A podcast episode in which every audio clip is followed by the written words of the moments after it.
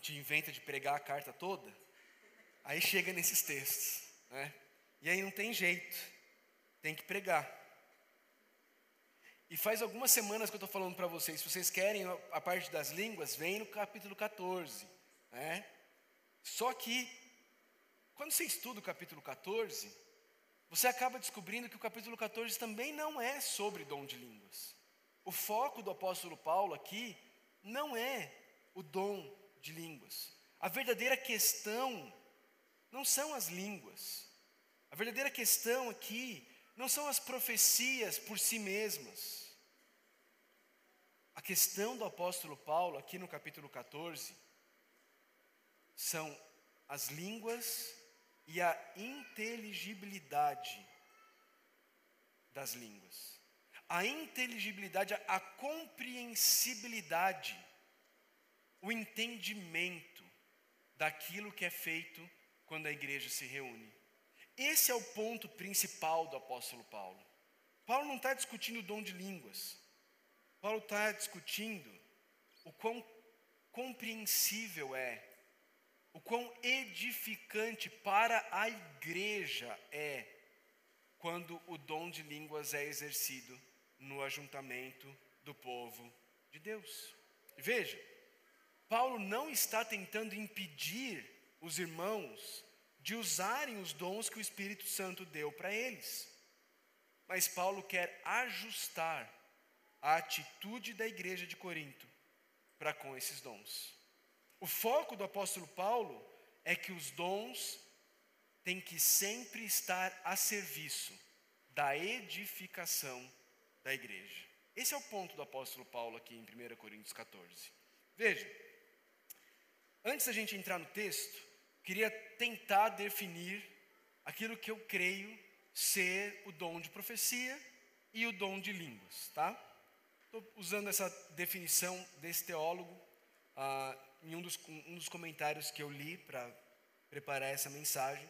Ele define profecia dessa forma: profecia, como dom do Espírito Santo, combina a percepção pastoral diante das necessidades das pessoas, das comunidades e das situações, com a habilidade de lidar com essas necessidades com a palavra de Deus, que desafie, conforte, console, julgue, mas em última análise, edifique. Enquanto se crê que a palavra vem do Espírito Santo, erros podem acontecer, visto que cristãos, inclusive ministros e pastores, continuam falíveis.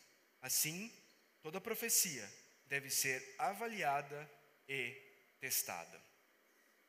Queridos, existe uma percepção que eu entendo equivocada à luz do Novo Testamento de que profecia, de que o dom de profecia ah, seria a capacidade de prever o futuro, seria a capacidade de dizer assim: olha, Deus mandou me dizer que você vai casar com fulano de tal, ou Deus me mandou dizer que você vai ter uma doença, ou Deus me mandou a capacidade de prever o futuro na vida de alguém. E eu entendo que essa é uma interpretação equivocada. Por quê? Porque, primeiro, desde o Antigo Testamento, não era isso que os profetas faziam. É muito, muito, muito raro você encontrar uma situação no Antigo Testamento em que um profeta se dirige individualmente a uma pessoa e ele fala algo sobre o futuro daquela pessoa. É muito raro. Acontece? Acontece. Muito raro.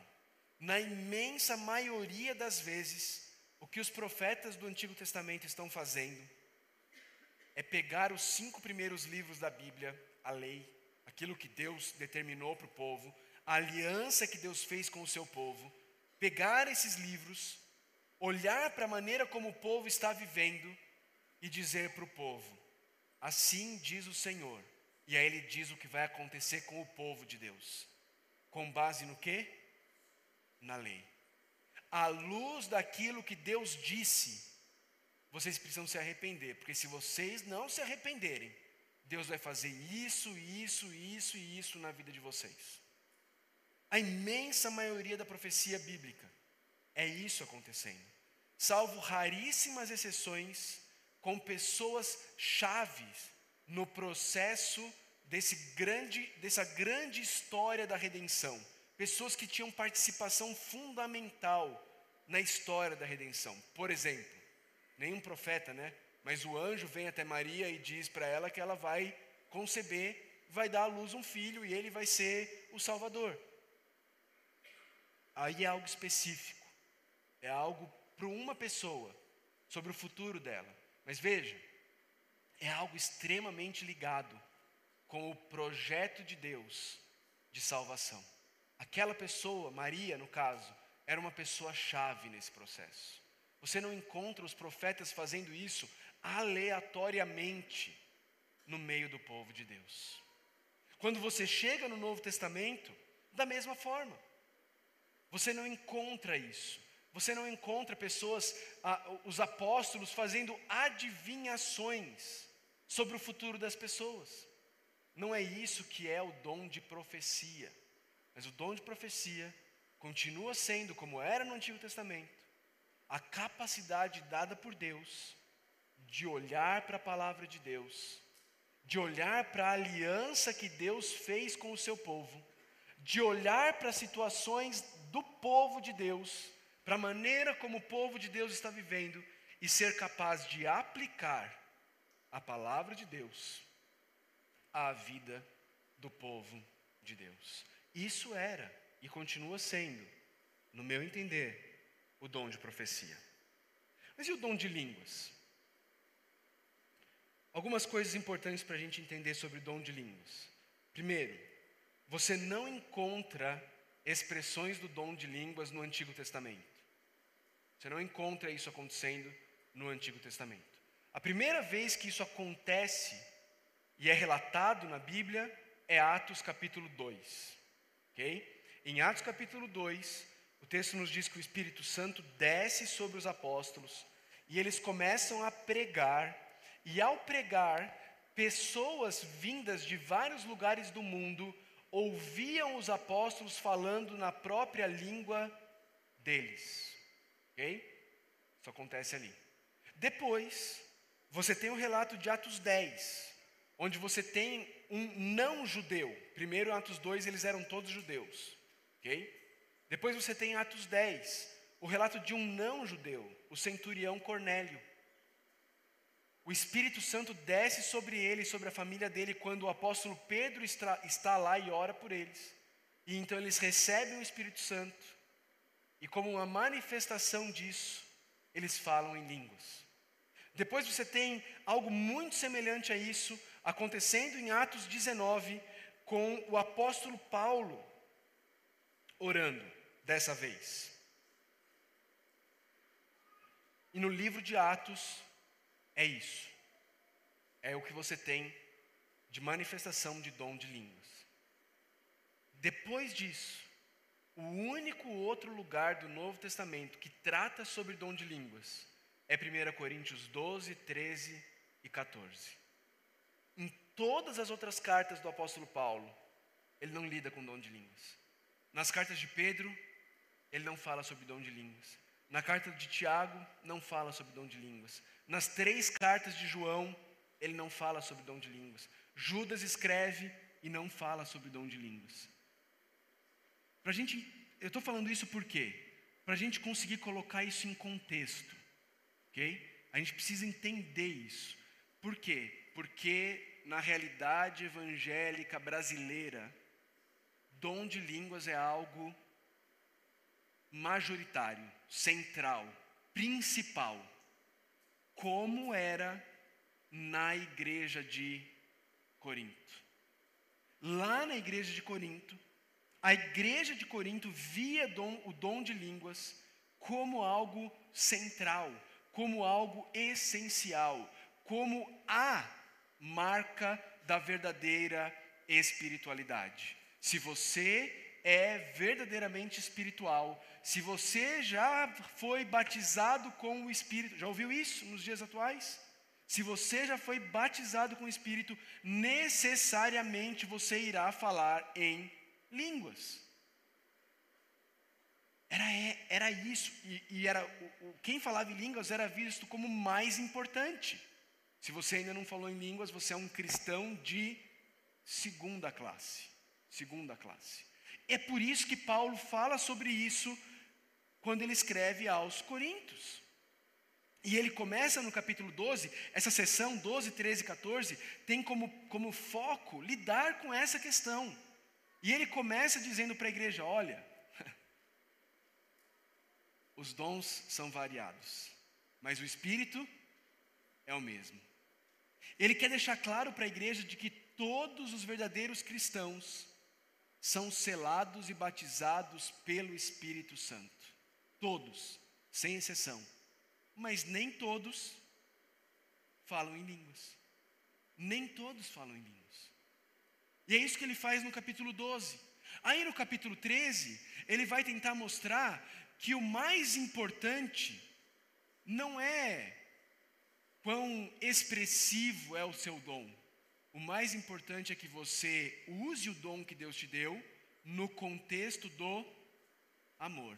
Porque você pode ter dom de língua, você pode ter dom de profecia, você pode ter dom de ensino, você pode ter o dom que você quiser. Mas se você usar o seu dom sem amor, não vai servir de absolutamente nada. Pelo contrário, vai fazer mal para a igreja. E aí, agora, no capítulo 14, ele vai mais especificamente ajudar essa igreja a pensar sobre o dom de línguas. E como ele começa?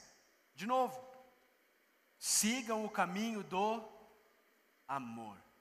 Sigam o caminho do amor. E busquem com dedicação os dons espirituais. Mas em vez de falar principalmente o dom de línguas, Paulo vai falar principalmente o dom de profecia. E aí eu preciso que você tenha em mente aquela, aquela definição de dom de profecia. Ele não está falando para a gente buscar todo mundo começar a fazer adivinhações sobre a vida uns dos outros, tá bom? Não é isso. Principalmente o dom de profecia. Por quê?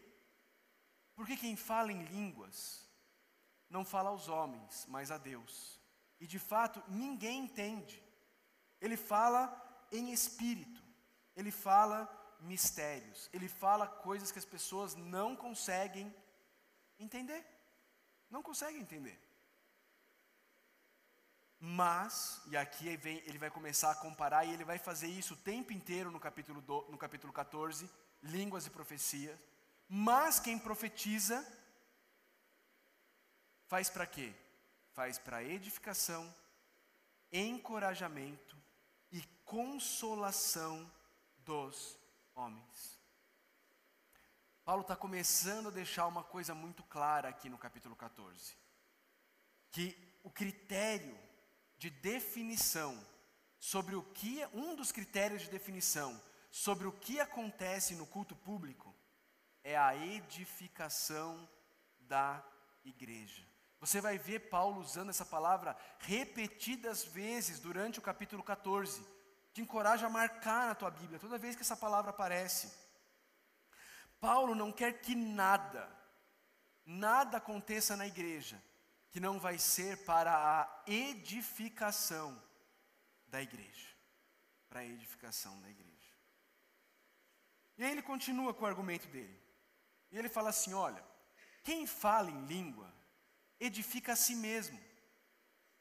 E olha de novo a comparação aqui. Mas quem profetiza, edifica a igreja. Paulo está tentando mostrar, queridos, existe benefício no dom de língua. Mas o benefício do dom de língua, ele é pessoal. Ele é um benefício seu. Ele é um benefício apenas da pessoa que fala em língua. Para as outras pessoas, não edifica em nada. Mas quem profetiza, quem profetiza edifica a igreja toda. Percebe? Paulo não está tentando desencorajar o dom de língua. Paulo não está dizendo assim, olha, o dom de língua não serve para nada, está repreendido em nome de Jesus quem fala em línguas. Não, não é isso. Paulo vai dizer, eu gostaria que todos vocês falassem línguas. Mais para frente ele vai dizer, eu falo em línguas mais do que todos vocês. Ah, mas como eu prefiro que vocês todos profetizem, diz o apóstolo Paulo. Por quê? Porque quem profetiza é maior do que aqueles que falam em línguas. Que era exatamente o contrário do que a igreja de Corinto acreditava. Mas por que, que quem profetiza é maior do que quem fala em línguas? Porque quem profetiza edifica a igreja. De novo, olha aí, marca aí na tua Bíblia. Para que a igreja seja edificada. Agora, irmãos, e ele vai dar um exemplo aqui, ele vai falar algo hipotético. Se eu for visitar vocês e falar em línguas, em que, que eu vou ser útil para vocês? Olha de novo, Paulo está preocupado com utilidade para a igreja, edificação para a igreja. Como é que eu vou ser útil para vocês, a menos que eu leve para vocês uma palavra de revelação, conhecimento, profecia, doutrina, ensino?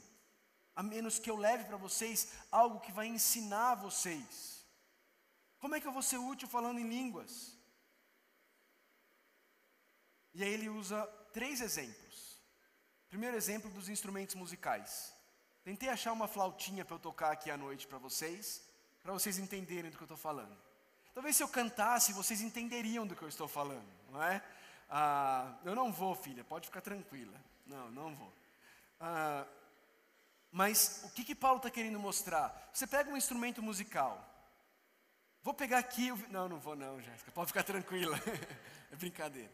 Aí você pega um instrumento musical e você começa a fazer um barulho no instrumento musical. O que, que aquilo lá significa? Não significa absolutamente nada. Imagina eu aqui com uma flautinha doce. Né? Não serve de nada, não significa nada. Alguém pega o mesmo instrumento e organiza aquelas notas e agora você tem uma mensagem, agora você tem harmonia, agora você tem algo que tem um significado. É disso que, o, que Paulo está falando. Você pega a flauta ou a cítara e faz lá uns sons. Como alguém vai reconhecer o que está sendo tocado se os sons não forem distintos? Se você não conseguir distinguir notas musicais naquele, naquele instrumento. Depois ele vai usar o da trombeta. Num, num exército, cada, cada toque diferente da trombeta tem uma mensagem por trás, tem uma, um significado. Quando o soldado ouvia o toque da trombeta, ele sabia: é isso que eu tenho que fazer agora. Mas se a trombeta ela não emitir um som claro, se ela não fizer a marcação certinha do som que precisa ser feito, quem se preparará para a batalha? Percebe? Não vai ser útil. É disso que Paulo está falando. Não vai ser útil. E por último, ele diz: assim acontece com vocês. Se vocês não proferirem palavras compreensíveis com a língua, vocês serão como uma flauta doce sendo apitada. Vocês serão como uma trombeta que não marca o tempo certo e não faz os sons corretos. Como é que alguém vai entender o que está sendo dito? Vocês vão estar simplesmente falando ao ar. Não vai servir de nada. Não vai edificar a igreja. Não vai ser útil para a igreja de Deus. Sem dúvida, diversos idiomas no mundo, todavia, nenhum deles é sem sentido. Todos os idiomas foram construídos, todos os idiomas têm nexo, fazem sentido. Quando você estuda aquele idioma, você consegue chegar numa mensagem, você consegue chegar num objetivo, você consegue entender o que está sendo dito. Portanto, se eu não entender o significado do que alguém está falando, eu vou virar para ele e vou falar assim: você está falando grego para mim. Porque eu não, eu não entendo, não adianta. Você pode falar o quanto for, o que for. Se você não conhece aquele idioma, você não entende. De novo, Paulo fala: assim acontece com vocês. Visto que estão ansiosos para terem dons espirituais, então procurem crescer nas, naqueles que trazem a edificação para a igreja. De novo, Paulo repete de novo: o foco dos dons é a edificação da igreja. Deus deu, através do Espírito Santo, dons a todos nós, e Ele os deu para que a igreja seja edificada. Por isso, quem fala em uma língua, ore para que possa interpretar, porque se não tiver interpretação, não edifica ninguém. Pois, se oro em uma língua, meu espírito ora, mas a minha mente fica infrutífera. Eu, eu, li isso daqui e os próximos versículos, né? Orarei com o espírito, mas também orarei com o entendimento. Cantarei com o espírito, mas também contarei com o entendimento. E eu lembrei das palavras de Jesus para a mulher samaritana. Deus está à procura daqueles que o adorem em espírito e em verdade. Sim, eu cantarei com o espírito, mas eu cantarei com a minha mente.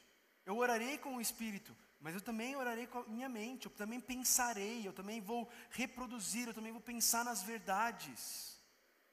Por quê?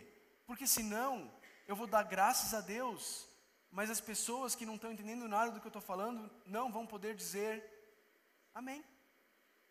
Eu não sei, uma vez eu estava fazendo estágio do seminário numa igreja e fizeram uma excursão dessa igreja para um show de, uma, de um grupo de louvor que na época era muito conhecido, muito, né? E, e eu fui. Era seminarista, né? Mandou ir, eu fui.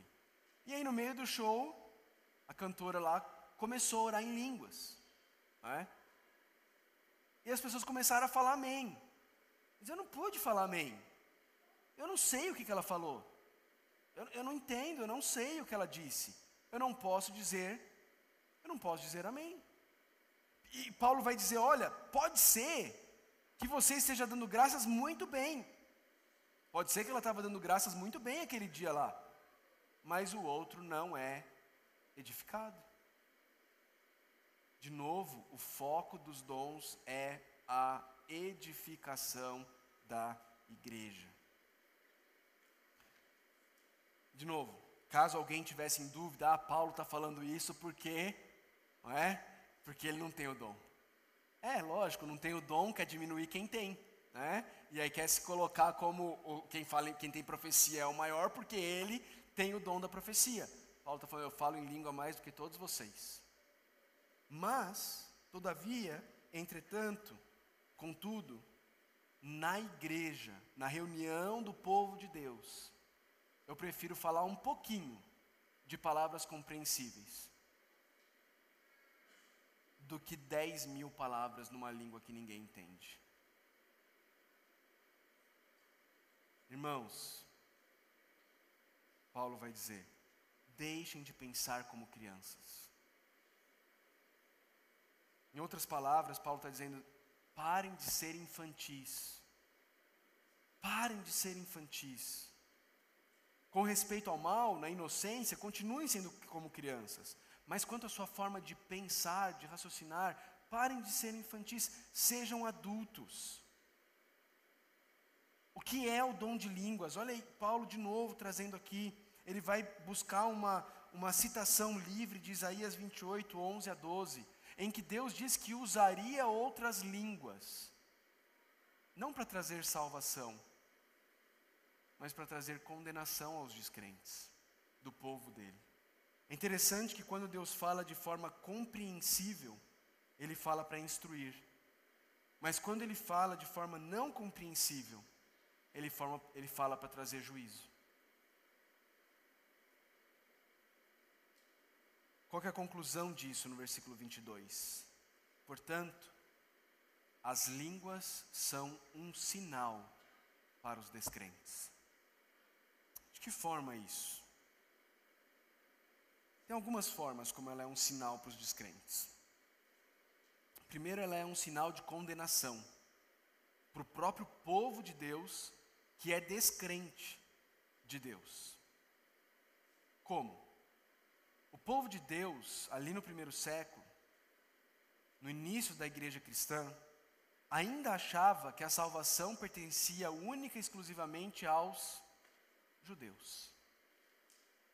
Só que quando eles veem Cornélio, um gentil, falando em línguas, eles têm que concluir que o mesmo Espírito Santo que desceu sobre os apóstolos, agora estava descendo sobre os gentios. E aquilo é um sinal de condenação para os judeus incrédulos. Também é um sinal para os descrentes, como uma forma de, de gerar dureza no coração. Como Isaías fala sobre isso, Isaías 28. Que Deus traria, vou voltar aqui. Deus traria, Deus falaria por meio de homens de outras línguas, mas mesmo assim, eles não me ouvirão. Sinal para aqueles que não creem. Mas olha só o que, que, o que, que Paulo vai dizer. Assim, se toda a igreja se reunir e falar em línguas, e alguns não instruídos ou descrentes entrarem, não dirão que vocês estão loucos? Irmãos, com todo amor e carinho, de verdade. Mas essa não é uma realidade que nós vemos hoje em muitas igrejas, em que, em que você entra e você vê o que está acontecendo ali, e não é essa a conclusão que acaba se chegando, especialmente alguém que ainda não é um cristão, entra numa igreja e está todo mundo falando coisas que ninguém entende. Não é essa de fato a conclusão lógica que as pessoas vão chegar? Esse pessoal aqui é maluco. Mas e o ensino? O ensino, quando alguém traz, vai trazer convencimento de que aquela pessoa é pecadora. Vai fazer com que essa pessoa se prostre arrependida, adore a Deus e exclame: Deus realmente está, está entre vocês. Sabe o que Paulo está falando aqui? Paulo está falando daqueles momentos em que incrédulos entram na igreja e ouvem a palavra sendo pregada e depois falam assim: parece que alguém contou para o pastor a minha vida todinha. Não é porque o pastor fez uma revelação, nada disso. É porque o pastor pregou a Bíblia. E quando a Bíblia é pregada, os segredos do coração são expostos. E as pessoas se prostram, arrependidas, adorando a Deus e clamando: Deus está nesse lugar. Veja a diferença das, das consequências. Portanto, irmãos, o que, que a gente vai dizer? Quando vocês se reúnem, e assim era a igreja de Corinto, tá? Isso não quer dizer que todas as igrejas devem ser assim, mas ele está relatando como é a igreja de Corinto. Cada um de vocês tem um salmo, uma palavra de instrução, uma revelação, uma palavra em uma língua, uma interpretação. Irmãos, tudo o que for feito deve ser feito para a edificação da igreja. Mas se, porém, alguém falar em línguas, aí ele vai instruir a igreja. Como é que isso deve acontecer? Dois, no máximo três e alguém tem que interpretar. Dois, no máximo três, e alguém tem que interpretar. Irmãos, com muita honestidade, esta é a realidade que a gente vê nas manifestações de línguas na igreja evangélica brasileira? São dois, no máximo três, um de cada vez, e com alguém que interprete? Infelizmente não é isso que a gente vê. Mas isso aqui é o próprio Espírito Santo, o doador do dom de línguas, nos instruindo como o dom de línguas deveria ser vivido se ele acontecesse na igreja. E se não houver quem interprete? Fique calado na igreja, falando consigo mesmo e com Deus. Sabe o que eu acho interessante aqui? Interessante como Paulo não vê o dom de línguas como uma experiência incontrolável como algo que não, não tem jeito. Olha, me tomou de um jeito. Que... Não, porque Paulo está falando se não tem intérprete, fica quieto. Então, isso significa que é possível controlar. O que até seria estranho, porque se um dos frutos do Espírito é o domínio próprio, como é que a manifestação de estar cheio do Espírito te faz ficar incontrolável, sem domínio? Mas ele continua. Ele agora vai falar dos profetas. Ele diz assim: sobre os profetas, falem dois ou três. Ele também vai trazer instruções para isso. E outros, julguem cuidadosamente o que foi dito. Isso aqui também é muito importante, porque não existe nenhuma fala humana que esteja acima ou que não possa ser julgada, que não possa ser avaliada. Avaliada como? Com a única palavra infalível. A única.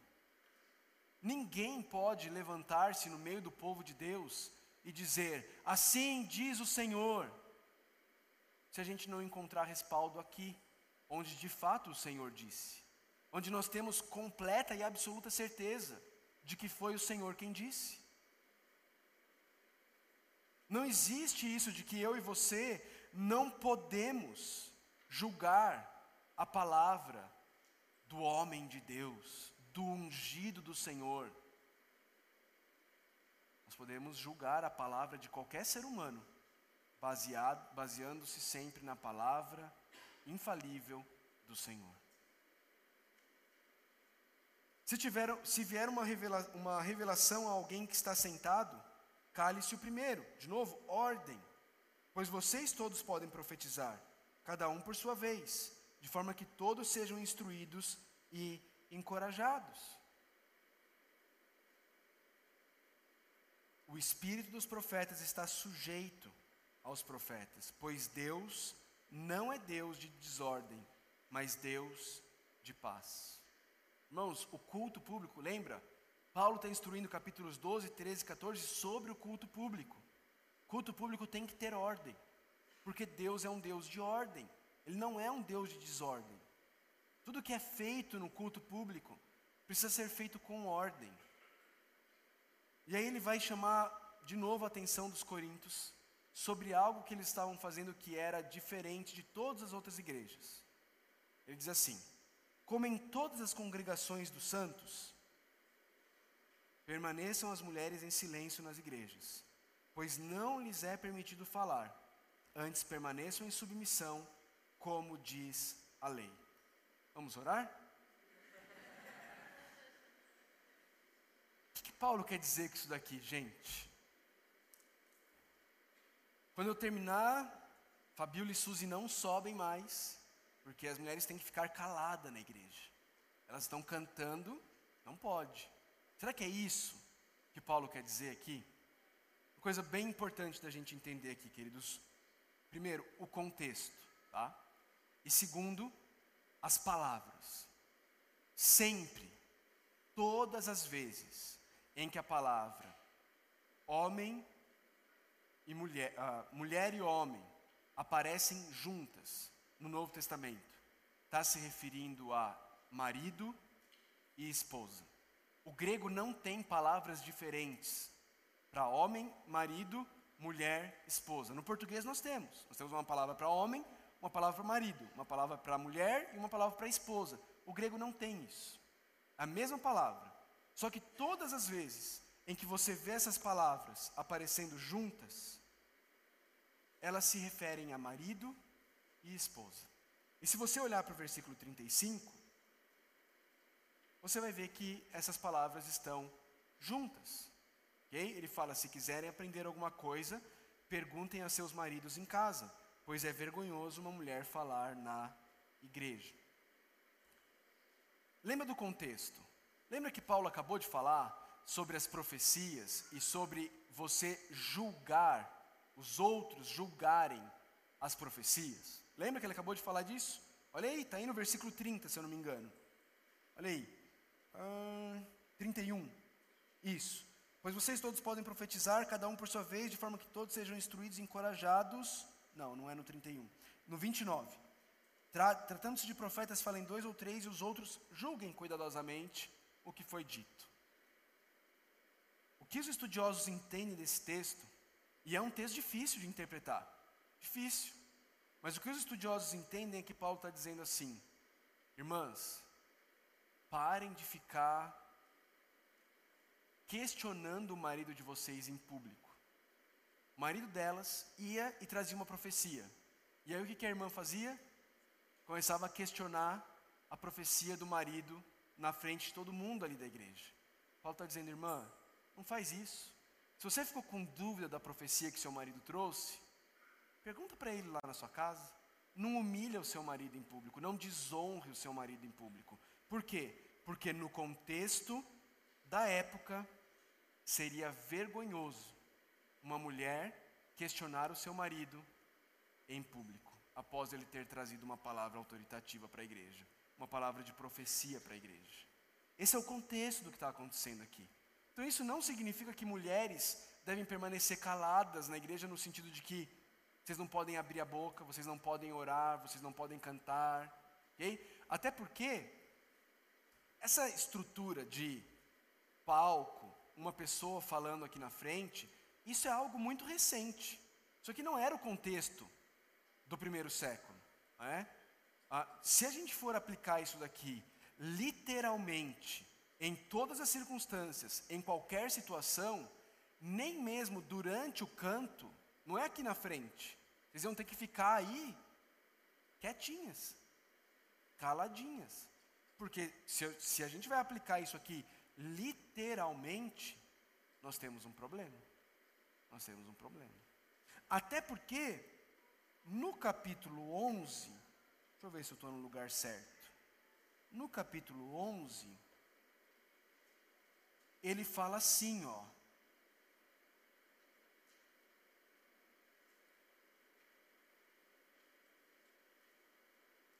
Versículo 13. Julguem entre vocês mesmos. É apropriado a uma mulher orar a Deus com a cabeça descoberta? O que, ele está dizendo? Tem um, tem um outro versículo que faz mais sentido ainda.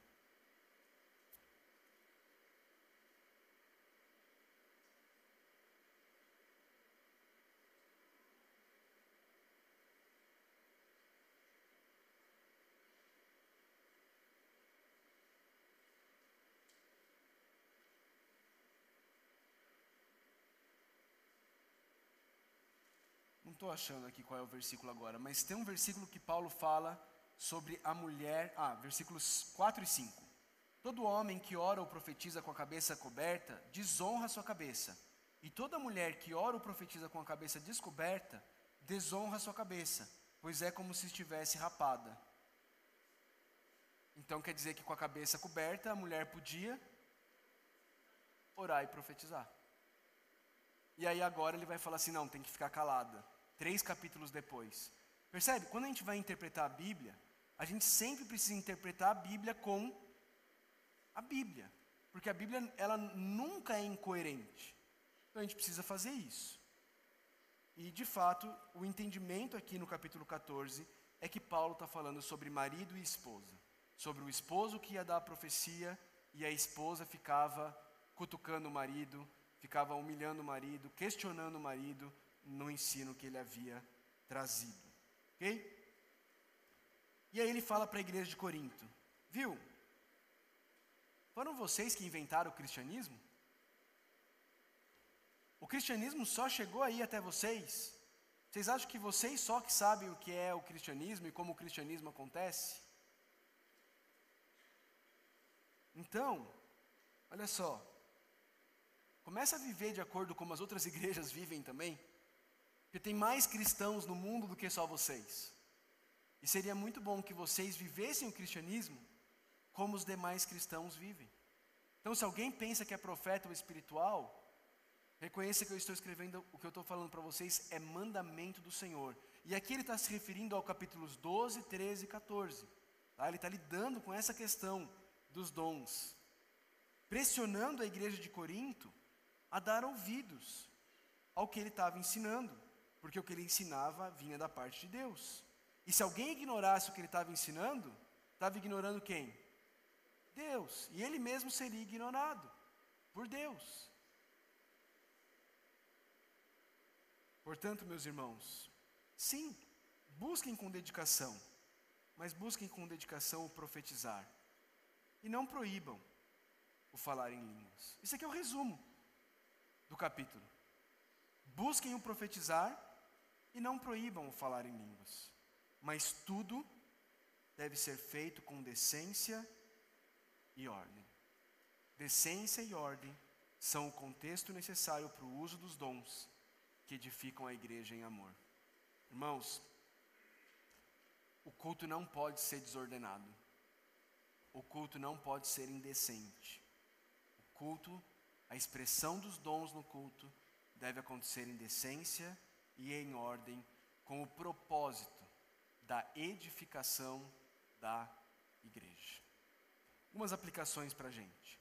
Primeiro, irmãos, as suas palavras aos irmãos, geralmente são palavras que edificam ou geralmente são palavras que destroem? Como é o uso das suas palavras para com os irmãos? Você percebeu como o apóstolo Paulo está o tempo inteiro falando aqui que deve ser para edificação? Ele fala no versículo 3, ele fala no versículo 4, ele fala no versículo ah, 12, ele fala no versículo 17, o tempo inteiro no, no versículo 26 ele fala de novo, o tempo inteiro ele está dizendo que aquilo que a gente faz com o povo de Cristo deve ser para a edificação da igreja. E você lembra quem foi que falou que iria edificar a igreja? Quem é que ia edificar a igreja? Jesus Cristo. Eu edificarei a minha igreja. Ele falou isso para Pedro, não é? Eu edificarei a minha igreja. Sabe o que isso significa, irmãos? Significa que quando eu e você usamos nossas palavras para edificar a igreja, nós estamos sendo utensílios nas mãos de Jesus. Estamos sendo cooperadores, cooperadores com Ele na obra que Ele prometeu que Ele iria fazer. Ao mesmo tempo, quando nossas palavras são destrutivas para a igreja, nós nos tornamos não apenas concorrentes, mas nós nos tornamos oponentes de Jesus. Nós nos, nós nos tornamos alguém que está atrapalhando aquilo que Jesus disse que ele iria fazer. Eu não sei você, mas eu acho que essa não é uma posição muito boa para se estar, como oponente de Jesus. Suas palavras geralmente edificam ou destroem a igreja. Você usa seus dons pensando na edificação da igreja ou na sua elevação, na sua elevação pessoal? Talvez você está pensando tudo isso e pensando, nossa, essa igreja tem que mudar muito para ser uma igreja que vale a pena. Com certeza. A igreja de Corinto também tinha. Mas você tem usado os seus dons para edificar essa igreja?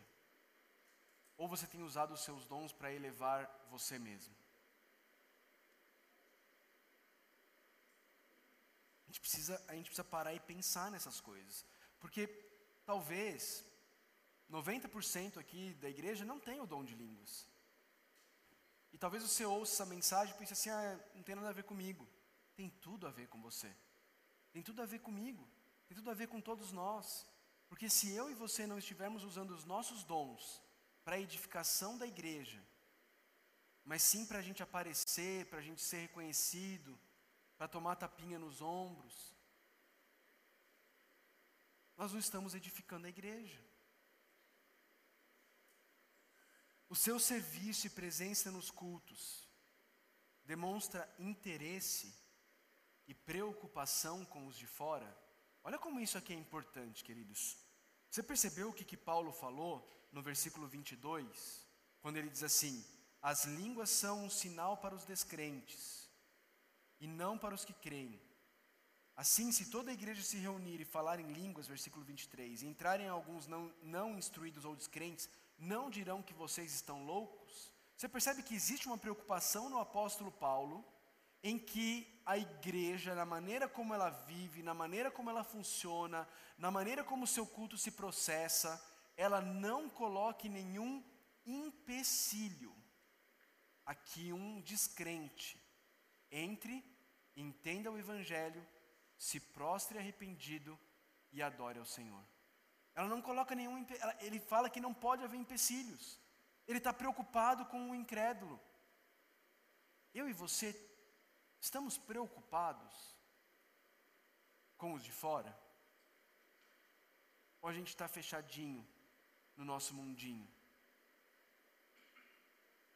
Essa semana a gente estava no Inloco, por algum motivo lá a gente eu comentei sobre um casal, não, alguém comentou sobre um casal aqui da igreja que cumprimentou uma outra pessoa ao final do culto.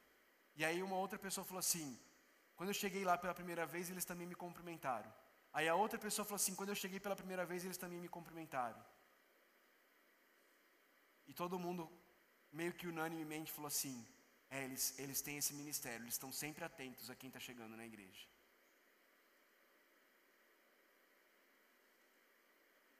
Como eu e você temos lidado com isso?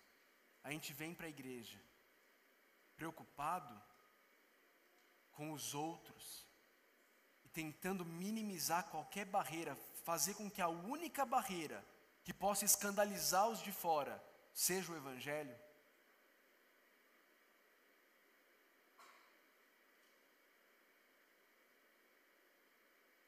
Quando você ensina na igreja, qual é a tua preocupação? Impressionar ou comunicar? Não, talvez você não fale em línguas, mas quando você ensina na igreja, é inteligível aquilo que você ensina? As pessoas compreendem aquilo que você diz? Ou está mais preocupado em que as pessoas percebam quanto você sabe? Sabe aquele negócio, nossa, a pessoa, nossa, ele sabe tanto, né? Eu nem consegui entender as coisas que ele falou. Não serviu de nada. Não serviu de nada. Eu, a gente tem que lutar contra isso.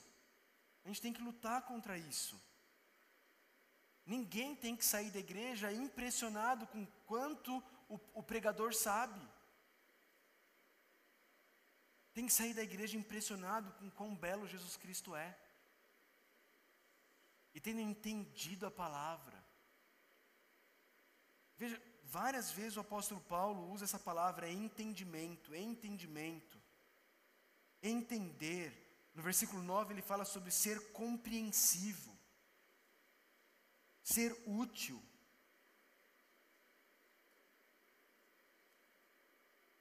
Por último, irmãos, já parou para pensar que Jesus, se tem alguém que sabia línguas celestiais, se é que elas existem, era Jesus? Mas ele passou 33 anos aqui na terra e a gente não tem nenhum relato dele falando alguma coisa que ninguém entendeu. Ele falou na língua que todo mundo entendia mesmo. Não é? Foi nessa língua que ele falou. Falou aramaico com o pessoal, era a língua que o pessoal falava. Foi isso que ele falou. E ele falou chamando as pessoas ao arrependimento e à fé. Irmãos, irmãs, Deus tem dado dons para todos nós. E os dons que Ele tem dado para todos nós, Ele os tem dado para a edificação da igreja. Pra, é, é para ser útil para a igreja, para que a igreja seja edificada, para que as pessoas cresçam na vida espiritual delas. É para isso que Deus nos dá dons. Temos usado os nossos dons ao serviço do Senhor, na igreja, do Senhor, com o coração correto, com o desejo de servir, de ser útil, não de impressionar, não de ganhar aplausos, não de receber reconhecimento, mas de ser útil para a edificação da igreja e para a salvação dos perdidos. Todos nós precisamos parar e avaliar isso olhando para Jesus, olhando para o nosso Salvador, que é o único que merecia ser servido, mas veio para servir e dar a sua vida em resgate por muitos. Não tem como alguém que foi recipiente dessa doação da vida de Jesus, agora se tornar um egoísta, agora se tornar um, um, um retendor, alguém que retém, alguém que segura, ao invés de ser um doador. Alguém que doa, alguém que serve, alguém que ama. Como está isso na sua vida? Como está isso no seu coração? Baixe sua cabeça, feche seus olhos, ore ao Senhor. Visse os próximos minutos orando ao Senhor. Fala com Ele. Fala com Ele sobre a sua vida. Sobre os dons que Ele te deu. Você entender que você precisa pedir perdão a Deus, peça perdão a Ele. Se você reconhecer que você tem usado seus dons para benefício próprio, se você reconhecer que ao usar os seus dons, existe preocupação no seu coração do que as pessoas vão pensar, de como as pessoas vão reagir. Se existe isso no seu coração, coloca isso diante do Senhor, pede perdão para Ele. Ajuda, pede ajuda para Ele. Pede para que Ele te ajude a focar nele, na glória dele, na edificação da igreja dele, na salvação daqueles que ele quer salvar. Talvez você tenha guardado os seus dons, não os tenha colocado a serviço do Senhor. Talvez hoje seja o dia de você confessar isso diante do Senhor. Dizer, Deus, o Senhor sabe como algumas coisas têm me impedido de te servir. Talvez frustrações do passado, talvez pecado de outros contra você, talvez seus pecados contra outros e contra Deus. Peça a Deus que sonde o seu coração, que te ajude a entender. Se coloque nas mãos do Senhor. Coloque os seus dons nas mãos do Senhor. Peça que Ele te use para a salvação dos perdidos aqui em Caldas Novas, para a edificação dessa igreja, para a glória do nome de Deus. Olha isso, Senhor. Fala isso com Deus. Coloca a sua vida nas mãos do Senhor, os seus dons nas mãos de Deus.